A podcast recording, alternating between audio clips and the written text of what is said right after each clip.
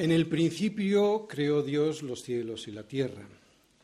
Si no crees lo que sucedió en el principio y cómo sucedió, si no crees que en el principio creó Dios los cielos y la tierra, te pasará lo que les pasa a algunos cristianos, que no creerás o dudarás en lo que pasará al final.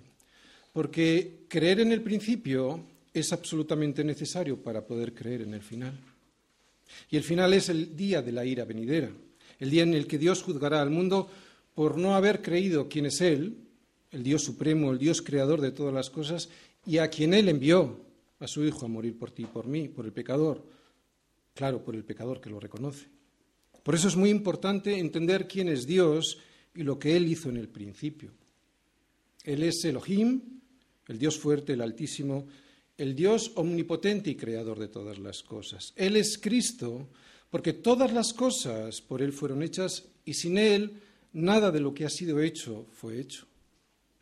Y el reconocimiento de esta evidencia, o sea, de que Cristo es el que hizo todas las cosas, que no solo no ha sido revelada por la Escritura, sino que además es algo, esta evidencia es algo que nos rodea por todas las partes, ¿no? Porque las cosas invisibles de Él, su eterno poder y deidad se hacen claramente visibles desde la creación del mundo, siendo entendidas por medio de las cosas hechas de modo que no tienen excusa. Digo, el reconocimiento de esta evidencia hará que el resto de nuestra vida sea o más fácil o más difícil. En el principio creó Dios los cielos y la tierra. Este es el principio. Y como resulta que este es el principio, todo el mundo ya sabe cómo va a ser el final con el mismo Dios creador, pero ya como juez, como el Dios juez que juzga todas las cosas. ¿Te das cuenta por lo que la gente no quiere creer en el Dios creador? Porque no quieren ser juzgados. De esta manera, si tú dices que no crees en el principio, no tienes obligación de creer en el final. Si evitas, si evitas al Dios creador de todas las cosas, evitas al Dios juez, al que va a juzgar todas las cosas. Aunque es absurdo, es infantil, es taparse los ojos y decir no estoy, cuando sí estás y te estoy viendo, dice el Señor. Dios ha dejado un testimonio visible de su poder, del poder que Él tiene en su creación. Y esto lo ve cualquiera que no quiera cerrar los ojos a la evidencia del mundo en el que vive. Porque los cielos cuentan la gloria de Dios y el firmamento anuncia la obra de sus manos. Un día emite palabra, otro día y una noche a otra noche declara sabiduría. Es cierto, no hay lenguaje, no hay palabras, ni es oída su voz. Pero aunque no hay lenguaje, ni hay palabras, ni es oída su voz, se sabe que es Dios quien está hablando. Hay que ser muy sordo, hay que estar muy ciego, o lo que seguramente es lo que pasa, hay que ser muy soberbio, para no querer ver que Dios es el creador de todo lo que nos rodea y que Él reina. Hay mucha gente que no ha escuchado nunca el Evangelio, pero que han sido elegidos por Dios como sus hijos. Por eso, si tú eres de, de los que nunca has escuchado el Evangelio, el de verdad, las buenas nuevas de Dios al hombre a través de su Hijo Jesucristo para aquellos que han descubierto a través de la luz del Evangelio que son pecadores. No un Evangelio de prosperidad o un Evangelio de superación personal, ni siquiera el Evangelio religioso de Jesucito de mi vida, Jesucito de mi amor. Si tú eres de los que nunca habías escuchado el Evangelio, si tú hoy, siendo una abeja del Señor, has vivido toda tu vida como un cerdo, pero no por la soberbia de rechazar a Dios, sino por la ignorancia de no saber quién es Él si tú nunca has creído, porque ¿cómo creerán en aquel de quien no han oído y cómo oirán sin haber quien les predique? Si tú nunca has creído porque no habías escuchado el Evangelio, hoy no tienes excusa. Porque lo que permite la predicación del Evangelio es que las ovejas oigan su voz y al oírla se den cuenta de que están comiendo algarrobas cuando resulta que siempre han tenido algo mucho mejor para comer toda la vida comiendo basura y revolcándose en el lodo y diciendo, esto no puede ser, esto no es así. Y lo que hoy vas a escuchar es, pues claro que no es así. Por eso, si tú eres de los que tienes oídos para oír, hoy vas a escuchar la verdad que es Cristo y le vas a seguir. Vas a escuchar este salmo y lo que Dios tiene que decirte a través de él y vas a decir, me robaron la identidad Siendo una oveja, me han hecho creer que era un cerdo. Y el sistema de valores de este siglo, sus olas y sus mentiras, me han arrastrado por este mundo diciendo que Dios no existe, pensando que así no le tendría que dar cuentas. Pero como vimos en el salmo anterior, esto es de necios, esto es de brutos. Rechazar al Dios soberano, al que lo ha creado todo y que es el dador de la vida, es de tal ignorancia que solo el loco o el que le interesa hacérselo lo dice. Y es que sin Dios mirando, el hombre haría lo que le viene en gana. Y ya sabemos que es aquello que el hombre le gustaría hacer o no. Claro.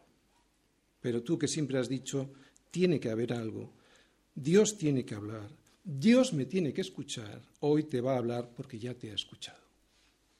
Y lo que hoy te va a decir es que Él reina, que Él tiene poder y que su poder es firme y eterno. Que si dice el necio en su corazón no hay Dios, es porque lo que pretende es usurpar el trono que solo le pertenece al Rey de Reyes y Señor de Señores.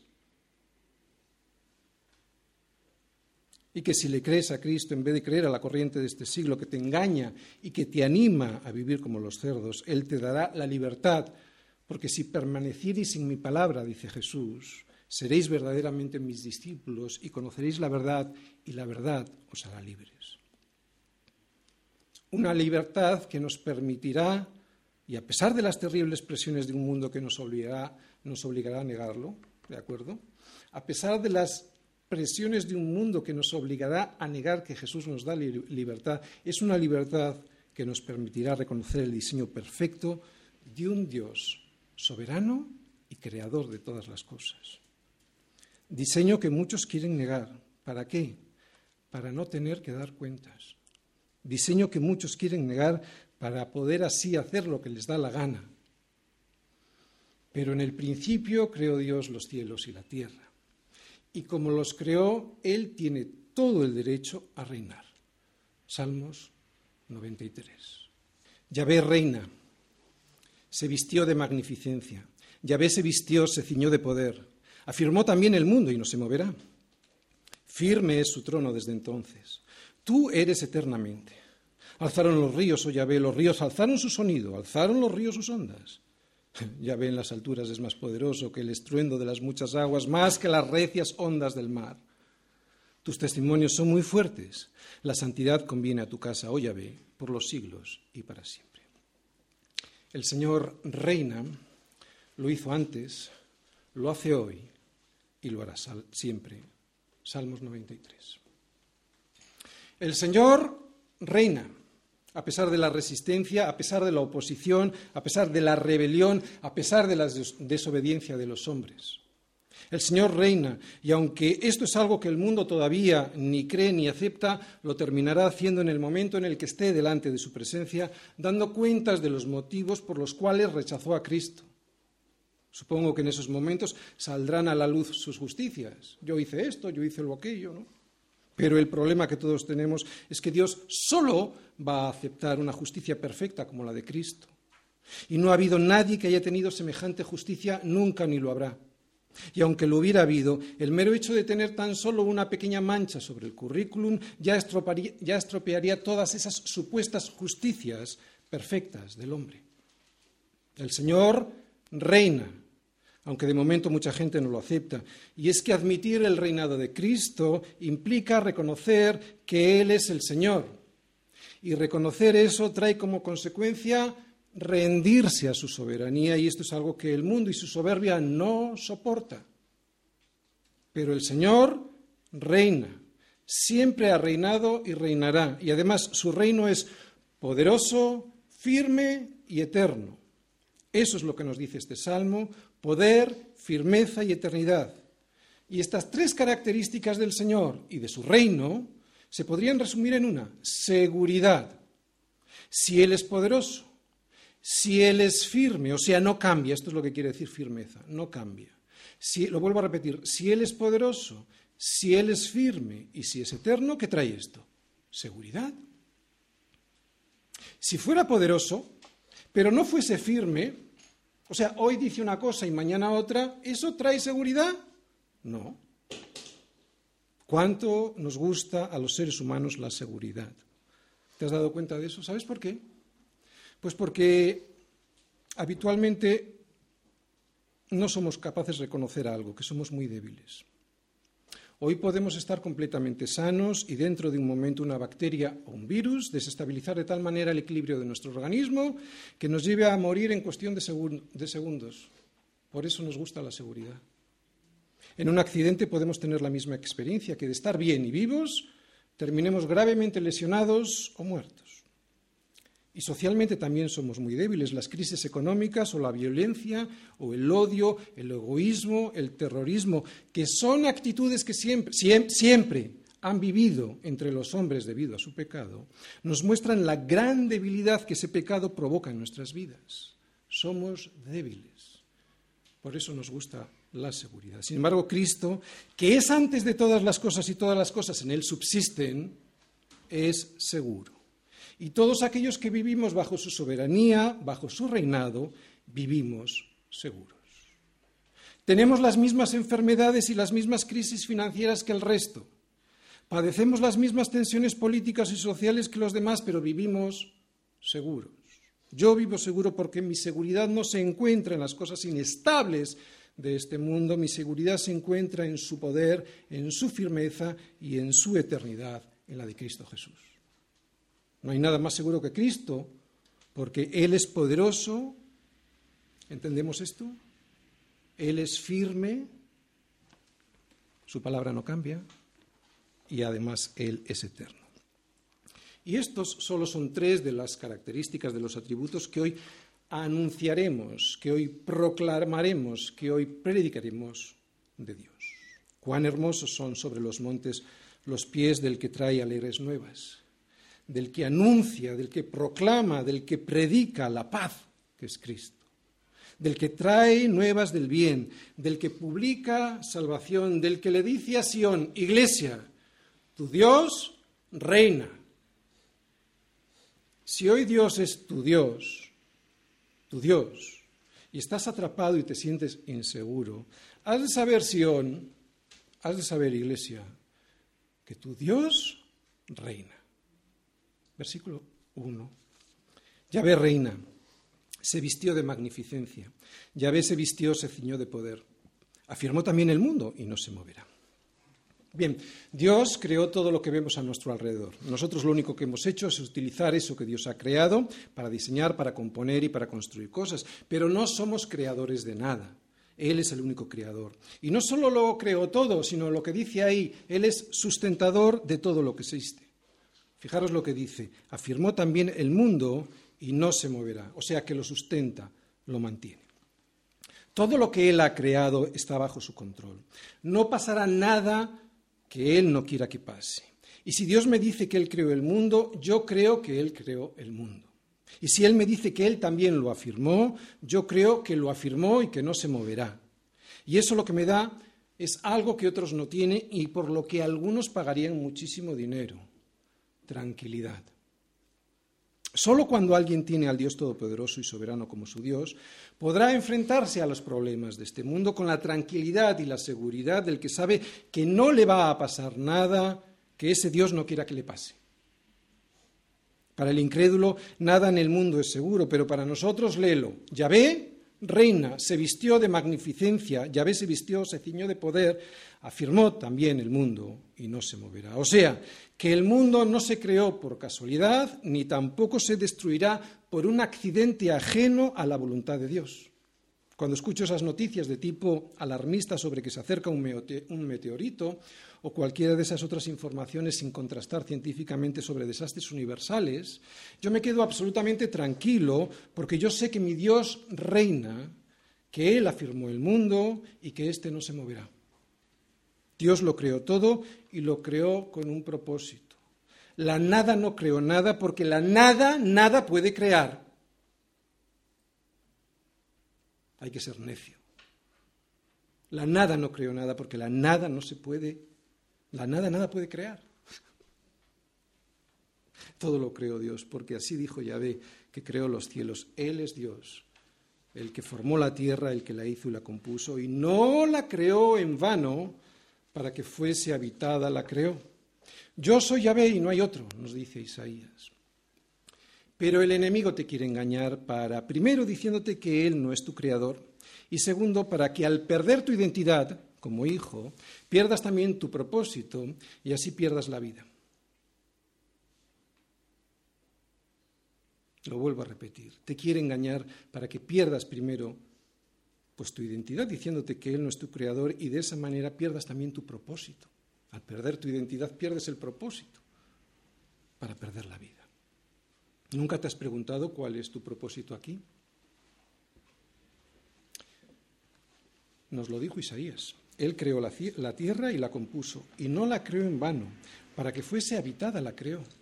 Así que no la creó en vano, y si la creó para que fuese habitada, ¿en qué consiste ese propósito de llenar la tierra? Pues nuestro propósito como siervos del heredero del trono de Cristo es dar mucho fruto para que llegue, lleve la gloria a Dios. Esa es nuestra misión. Fructificar como hijos de Dios para llenar la tierra de sus frutos y así darle la gloria a Él. Porque nuestro propósito nunca fue vivir errantes, ¿no? como hijos sin padre y sirviendo a aquel que nos engañó desde el principio, que es lo que hacemos cuando negamos nuestra identidad al decir que este mundo no lo creó aquel que reina sobre él. Por eso el enemigo te engaña y te engaña diciéndote que en el principio no había nada y que luego la nada explotó y el mundo se lo cree. Pues yo no sé cómo puede explotar una nada que no tiene ni nada ni propósito. Sin embargo, Cristo, que reina y que se vistió de magnificencia y se ciñó de poder, vino para hacernos libres de esa mentira, por ejemplo. Vino para darnos libertad y así recobrar nuestra identidad. Y con tu identidad recobrada reconocerás el propósito por el cual estás aquí. Podrás ser un hijo que dé fruto permaneciendo en él y guardando su palabra, para que tengas vida y la tengas en abundancia. Esto es lo que significa habitar, fructificar y llenar la tierra. Poder dar mucho fruto para darle la gloria a Dios y no a los hombres o a esa nada que creó la nada. Para esto, para darle la gloria a Dios, creó y afirmó también el mundo.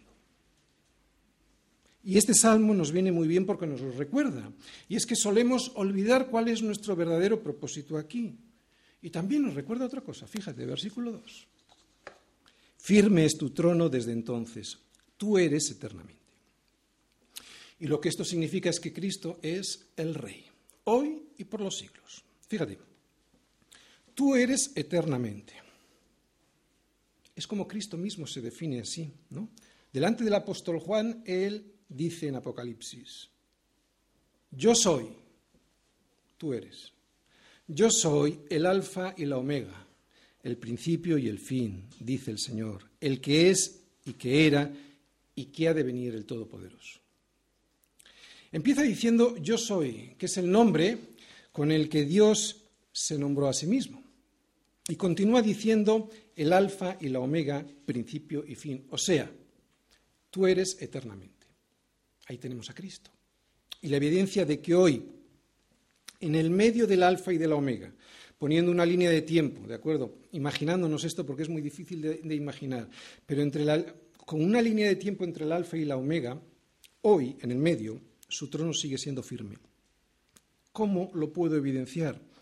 Pues porque su gracia sigue salvando a los suyos, a su pueblo, para que le sirvan como Señor y le adoren como Rey y como Dios. Tú eres eternamente significa que su reino es eterno. Y lo que a su vez esto significa es estabilidad. Porque lo que es eterno es, estable, ¿sí o no? Lo que es eterno es estable. Lo que dura para siempre es estable. El reino de Dios no es como el reino de este mundo dirigido por la inestabilidad, sino que el reino de Dios está basado en unas leyes estables porque su gobierno está fundado en los designios eternos de Dios y eterno significa estabilidad. Designios muy firmes, que no se mueven ni cambian, que es lo que veremos luego en el versículo 5 cuando habla de que sus testimonios son firmes, no, dice muy firmes. Y cuando la Biblia remarca una cosa, hay que estar muy atento a ello.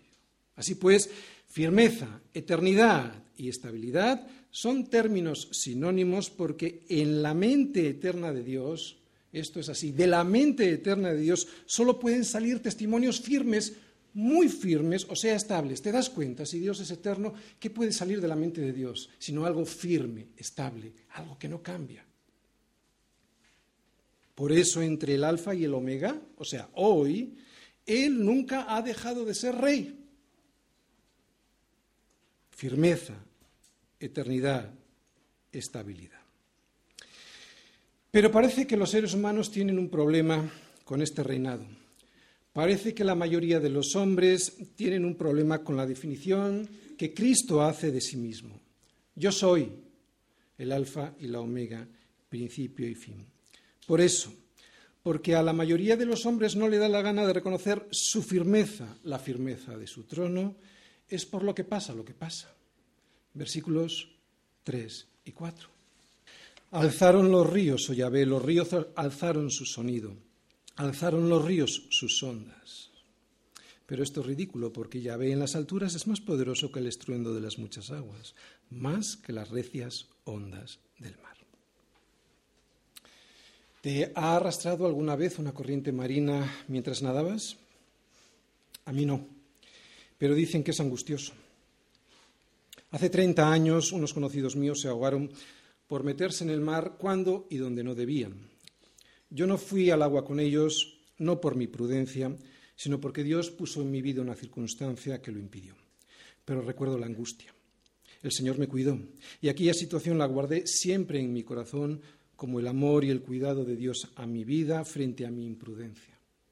La imprudencia, escucha bien, porque esto tiene importancia en estos versículos, la imprudencia de minusvalorar la corriente del mar.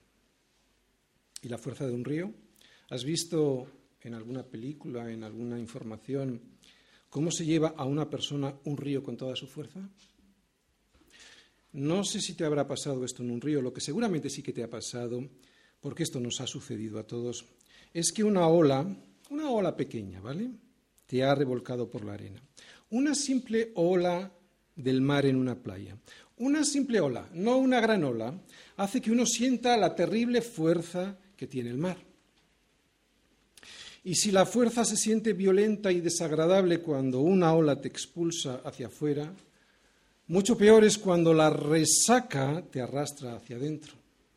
No sé si todos entienden la palabra resaca, supongo que sí, es cuando el mar te tira hacia adentro. Da mucho miedo la fuerza de la resaca. A mí me ha pasado y se siente realmente peligroso. Lo primero que averiguas cuando te arrastra un río o una ola te revuelca es que no puedes hacer nada. Y nada es nada. Ni intentarlo. De hecho, si lo intentas a veces es peor. En más de una ocasión, haciendo surf, con esas tablas de bodyboard, yo acababa con mis huesos doloridos por la gran cantidad de golpes que recibía sobre la arena debido a las fuerzas, a la fuerza de las olas. Ahora imagínate lo que significaría un tsunami o esas olas que llegan hasta una ciudad destrozándola entera y que hemos visto en esas películas de desastres naturales. Bueno, pues así es la violencia del hombre, muy fuerte. Odio, rabia, ira. Y esto me enseña que nada de lo que el hombre ha construido podrá sostenerse ante la fuerza destructora de nuestra propia ira, de nuestra propia rabia, de nuestra propia odio. ¿no? Por eso tenemos que dejar nuestra casa en manos del Señor. Tenemos que dejar que nuestra casa la construya Cristo y que la guarde Él. Qué frase más sabia la del Salmo 127, versículo 1. Si el Señor no edificare la casa, en vano trabajan los, los, que la edifican. Y si el Señor no guardare la ciudad, en vano vela la guardia. Porque si Él no la edifica, si Él no la guarda, la corriente de este mundo, y ya hemos explicado lo que significa y lo hemos visto con ejemplos, la corriente de este mundo la va a destruir porque así es el hombre siempre levantando unas olas contra Dios que a Dios nunca le tocan, pero que le destrozan a él mismo. Y es que Yahvé en las alturas es más poderoso que el estruendo de las muchas aguas, más que las recias ondas del mar. Así que lo que aquí el salmista está reflejando a través del recurso literario de la metáfora de la fuerza de las olas y del mar es ¿Cómo es el hombre que se levanta contra la soberanía de Dios? ¿Cómo es el hombre de terco y de bruto desafiando los consejos de Dios? ¿Cómo es de inútil toda esa rebelión contra Dios? El Señor reina, decía el versículo 1, y lo hace eternamente, decía el versículo 2. Pero como a la mayoría del mundo no le da la gana de reconocer su reinado y la firmeza de ese reinado, es por lo que le quieren destruir. Pero es ridículo. ¿Por qué? Nos lo dice el salmista. Porque Yahvé en las alturas es más poderoso que el estruendo de las muchas aguas, más que las recias ondas del mar. Otra enseñanza que podemos extraer de estos versículos es que de la misma manera que hay personas que pierden su vida en un río o que hay mucha gente que pierde su vida en el mar, es realmente muy peligroso meterse en la corriente de este siglo. Parece que no, pero lo es. Es una corriente que parece inofensiva, ¿verdad? Pero el sistema de valores de este mundo perdido es muy peligroso. Muchos aquí hemos naufragado en el estruendo de las muchas aguas y en las recias ondas del mar. En nuestra ignorancia dirigíamos el estruendo y las olas contra Dios, aunque quien terminó pagando las consecuencias de la desobediencia y muy caro fuimos nosotros. Pero hoy le damos las gracias a Dios porque Él nos sacó de esa corriente de la que era imposible salir sin su ayuda, corriente que nos llevaba hasta la zona más profunda del océano. Es peligroso meterse en esa corriente porque siempre te termina arrastrando como las muchas aguas más que las recias ondas del mar. Es una corriente que no es peligrosa contra Dios porque eso es ridículo. Yahvé en las alturas es más poderoso que el estruendo de las muchas aguas, pero que sí son muy peligrosas para el hombre porque le terminan arrastrando hacia el fondo de un sistema de valores, hacia el fondo de una forma de vida, en el que uno siempre termina perdiendo, porque contra Dios es absurdo e inútil pelear. Meterse en la corriente de la rebeldía contra Dios, corriente en la que la mayoría están metidos, es terminar perdiendo una batalla que desde el inicio ya estaba perdida, abortada, malograda, fracasada. Él es Dios, Él está sentado en su trono y su trono está firme. No importa lo que yo haga, no importa lo que yo piense, no importa lo que yo diga. No importa que yo le monte un estruendo, como se lo montan las recias olas del mar de mi soberbia, no importa. Cristo es Dios y Él sigue siendo el Rey. No sé lo que se habrá creído el hombre de sí mismo diciendo que Dios no existe, pero lo pagará caro.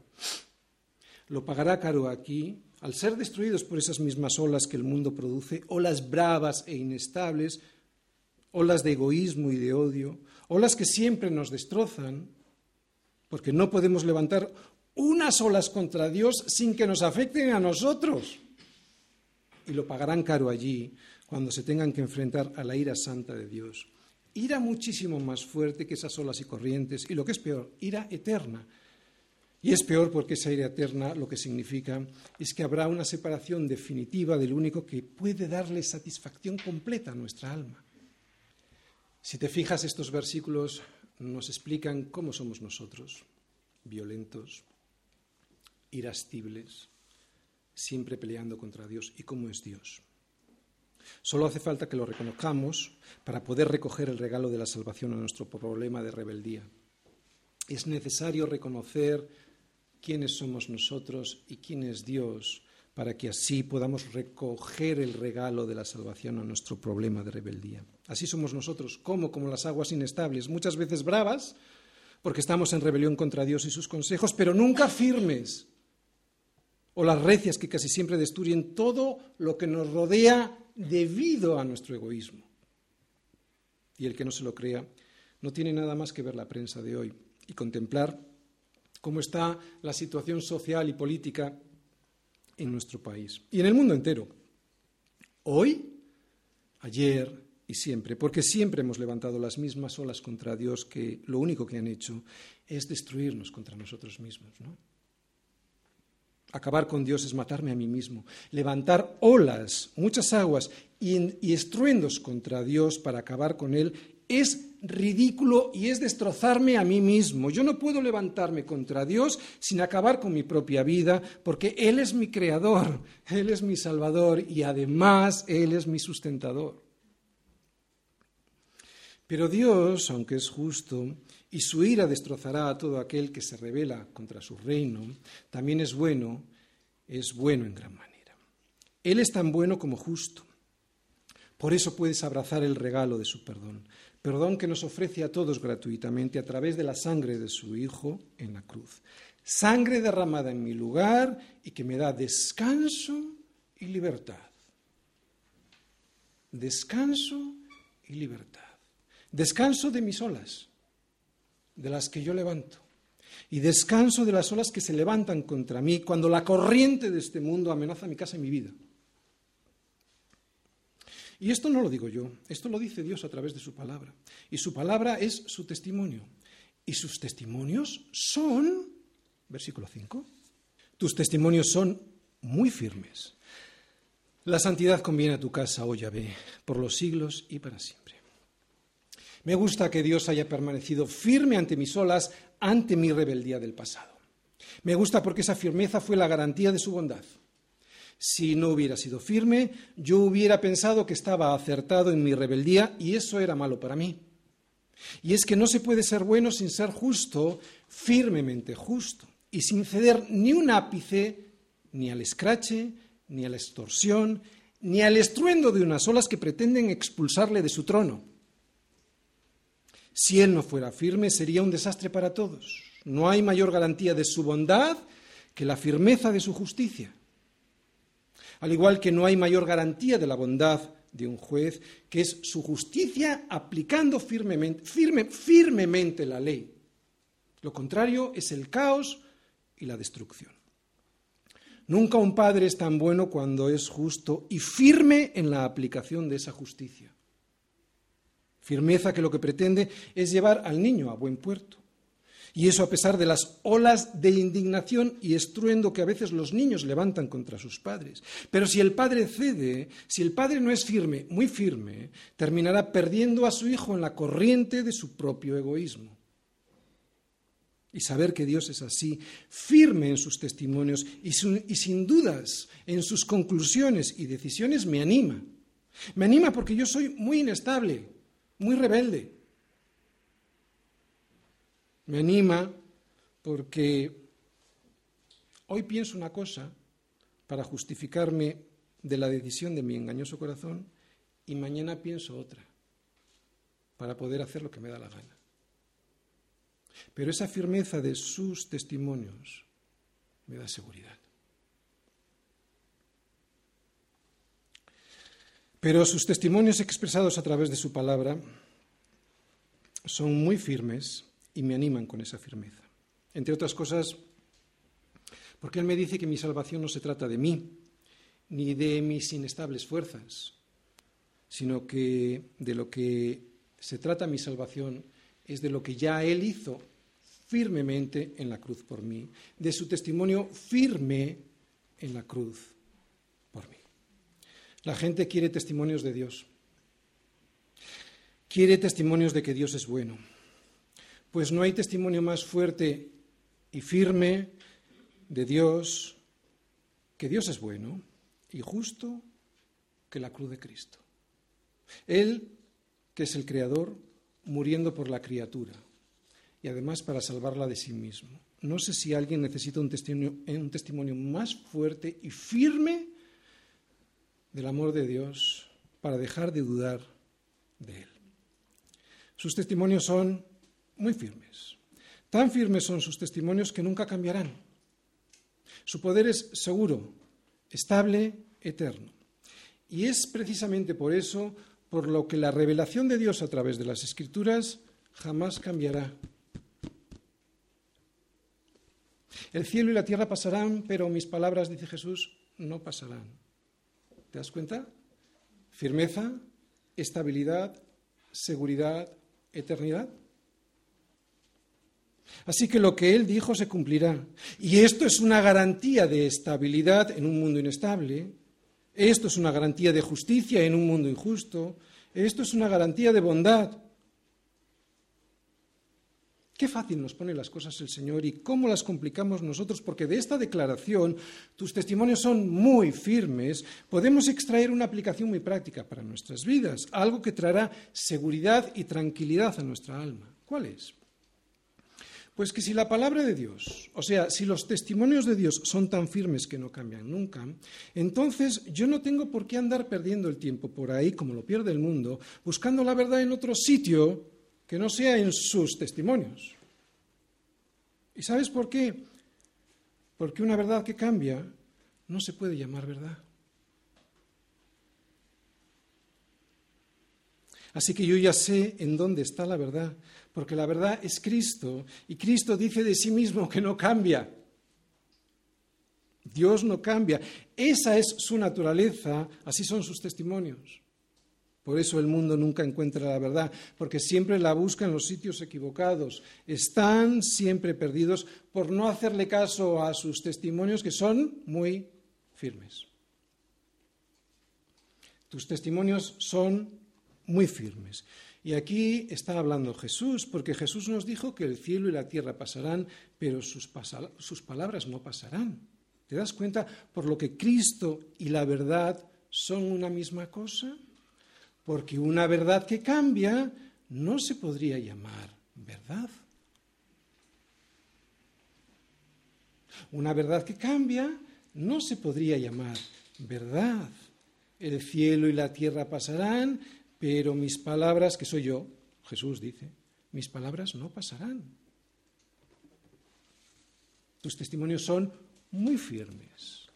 Qué bueno y qué descansado es saber a lo que atenerse. Y el mundo se lo pierde. Y se lo pierde porque lo que el hombre no regenerado por el Espíritu de Dios le gusta hacer es lo que le da la gana y ceñirse a unos testimonios que no cambian, aceptar que la verdad de hoy es la misma que la de ayer y será la misma que la de mañana, le deja sin excusas para cambiar de opinión sobre sus preferencias.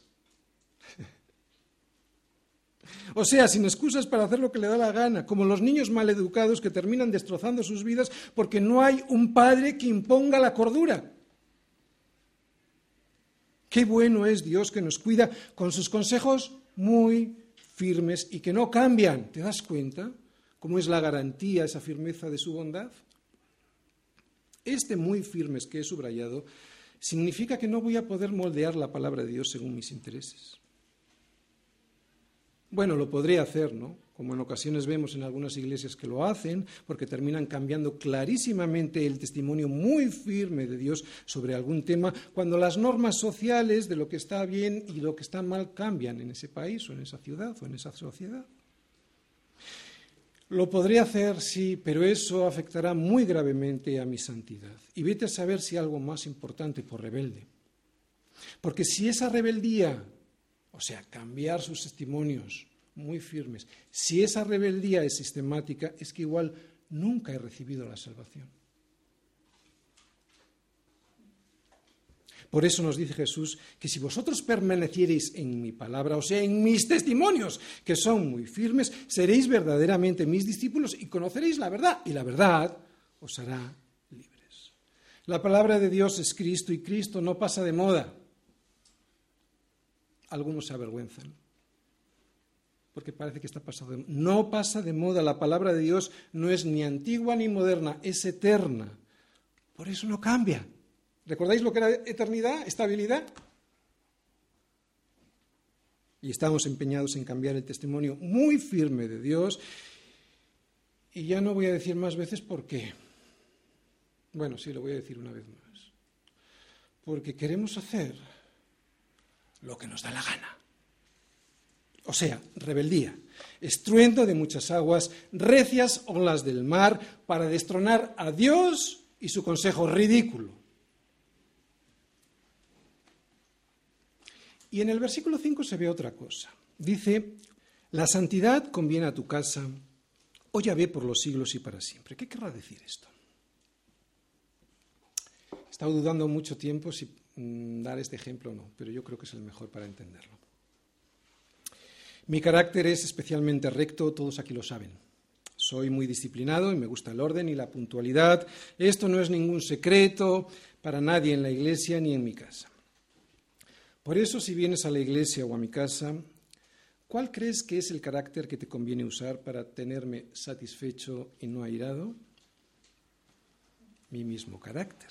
Si vienes así, disciplinado, en orden y puntual, no tendrás problemas ni en la iglesia ni en mi casa.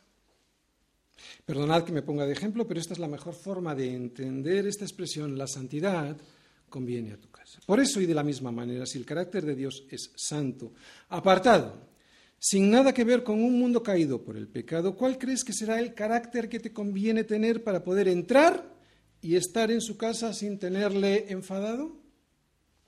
Creo que ahora la respuesta es muy fácil de entender, ¿verdad? O sea, un carácter santo, apartado de este mundo, de su forma de pensar, sentir y actuar.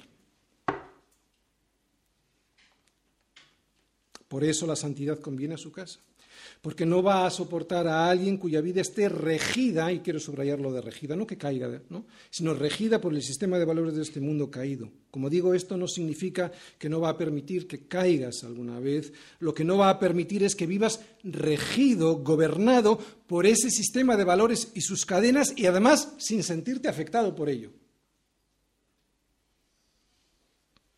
Cada vez que hablamos de santidad la gente pone cara de dificultad, pero he de decirte que todo aquel que ha creído en Cristo ha sido apartado por Él para ser santo. Eres santo.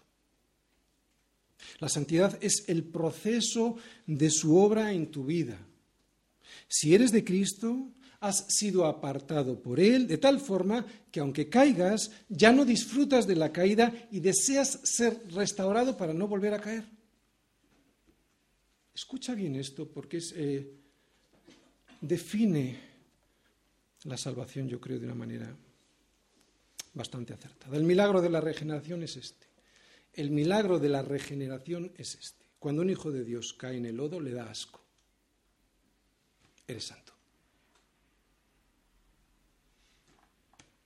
Lo digo otra vez. Cuando un hijo de Dios cae en el lodo, le da asco. Eres santo. La santidad no es algo obligatorio. Yo no puedo obligar a un peral a que dé manzanas, es imposible, no lo voy a conseguir. La santidad es el resultado del amor de Dios operando en mi vida. Yo soy santo porque Dios me amó primero, me escogió y me salvó, y en consecuencia actúo. Eso es la santidad. Ser santo es algo natural en un ser regenerado. Ser santo es algo que surge, nunca es algo impuesto. Somos santificados cuando escogemos agradar a Dios, pudiendo escoger no hacerlo.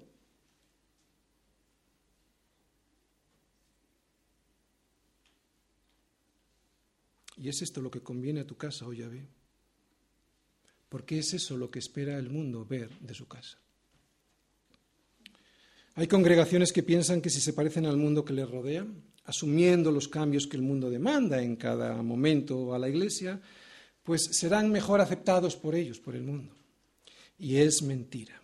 Lo que el mundo desea ver, lo que el mundo necesita ver es a alguien que ha sido liberado de las cadenas que a ellos les tienen atrapados y no a alguien atrapado por las mismas cadenas. De ahí la importancia de estar sembrado en una buena iglesia para que podamos dar mucho fruto. Nadie puede dar fruto sin estar sembrado en una iglesia. Y la santidad que conviene a su casa es servirle a Él dando fruto. Termino. En el principio creó Dios los cielos y la tierra. Si no crees lo que sucedió en el principio y cómo sucedió, si no crees que en el principio Dios creó los cielos y la tierra, te pasará lo que les pasa a algunos cristianos que dudarás que el Señor reina. Pero nosotros vivimos en esta parte del cielo que es la iglesia y decimos lo que ahora mismo en el cielo están cantando. Aleluya, porque el Señor nuestro Dios Todopoderoso reina. Y seguro que ahora, al leer otra vez el Salmo 93, lo vamos a entender mucho mejor. Yahvé reina se vistió de magnificencia, Yahvé se vistió, se ciñó de poder, afirmó también el mundo y no se moverá. Firme es tu trono desde entonces, tú eres eternamente. Alzaron los ríos, oh Yahvé, los ríos alzaron su sonido, alzaron los ríos sus ondas. pero Yahvé en las alturas es más poderoso que el estruendo de las muchas aguas, más que las recias ondas del mar. Tus testimonios son muy firmes. La santidad conviene a tu casa, oh Yahvé, por los siglos y para siempre.